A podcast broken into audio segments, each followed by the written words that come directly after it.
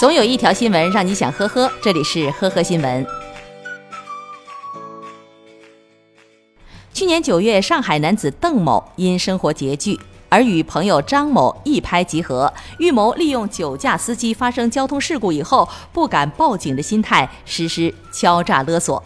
两人在蹲点以后，发现在 KTV 下班的郑女士便驾车故意逆向撞上他的车。郑女士嫌对方要价过高，不肯赔偿。僵持之下，她叫来一帮朋友。寡不敌众的邓某心生恐惧，自己报了警。最终，邓某和张某因涉嫌敲诈勒索罪被警方刑事拘留。检察官表示，他们并未拿到钱，属于犯罪未遂状态，可从轻处理，但是仍将面临至少一年的刑期。二月十二号凌晨，浙江衢州江山市民小美在店铺里熟睡的时候，遭遇他人入室抢劫。面对嫌疑人的袭击和言语威胁，小美主动提出转钱给他们，对方怕转账留下痕迹，一再要求现金。最终，小美把柜台里的一千元现金交出。警方接报以后，当日早晨就将主犯柴某和负责望风的刘某先后抓获。经查，二十岁的柴某与刘某都是当地人，没有正经的工作。过年期间打麻将把钱输了个精光以后，就动起了歪脑筋。目前，柴某和刘某已经被警方刑事拘留。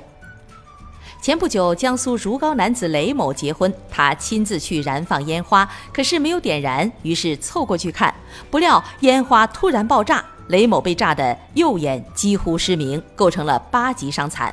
他认为烟花质量不过关，将商店及供应商告上法庭。法官审理认为，烟花货源不明，且商店并无销售许可证，两名被告被判承担百分之六十的责任，共计赔偿十九万多。雷某因不规范燃放烟花，承担剩余责任。二月六号晚，男子丁某在一处住宅楼下大声讨债，他不断地向住宅楼内大喊还钱，甚至还拦下路过的巡警，要让警察来主持公道。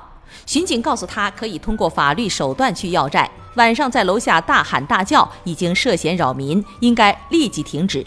丁某不满，还满嘴脏话，怼起了巡警。这个时候，巡警查询后发现，丁某竟然是一名在逃犯，巡警当场将其逮捕。这个时候，丁某愣住了，不断地向巡警询问：“我被通缉了，真的假的？”大年初四。余杭某浴场的负责人报警称，有一个男子在浴场待了两三天，吃饭、按摩，消费了八百元，却不给钱。民警赶到的时候，男子正翘着腿坐在椅子上，很淡定。据悉，男子去年就因霸王浴被拘留过，这次是故技重施。问到今后的打算，他说：“我打算出来以后问警官要点路费。”目前，这名男子已经被余杭公安分局依法行政拘留十天。感谢收听今天的《和合新闻》，明天再见。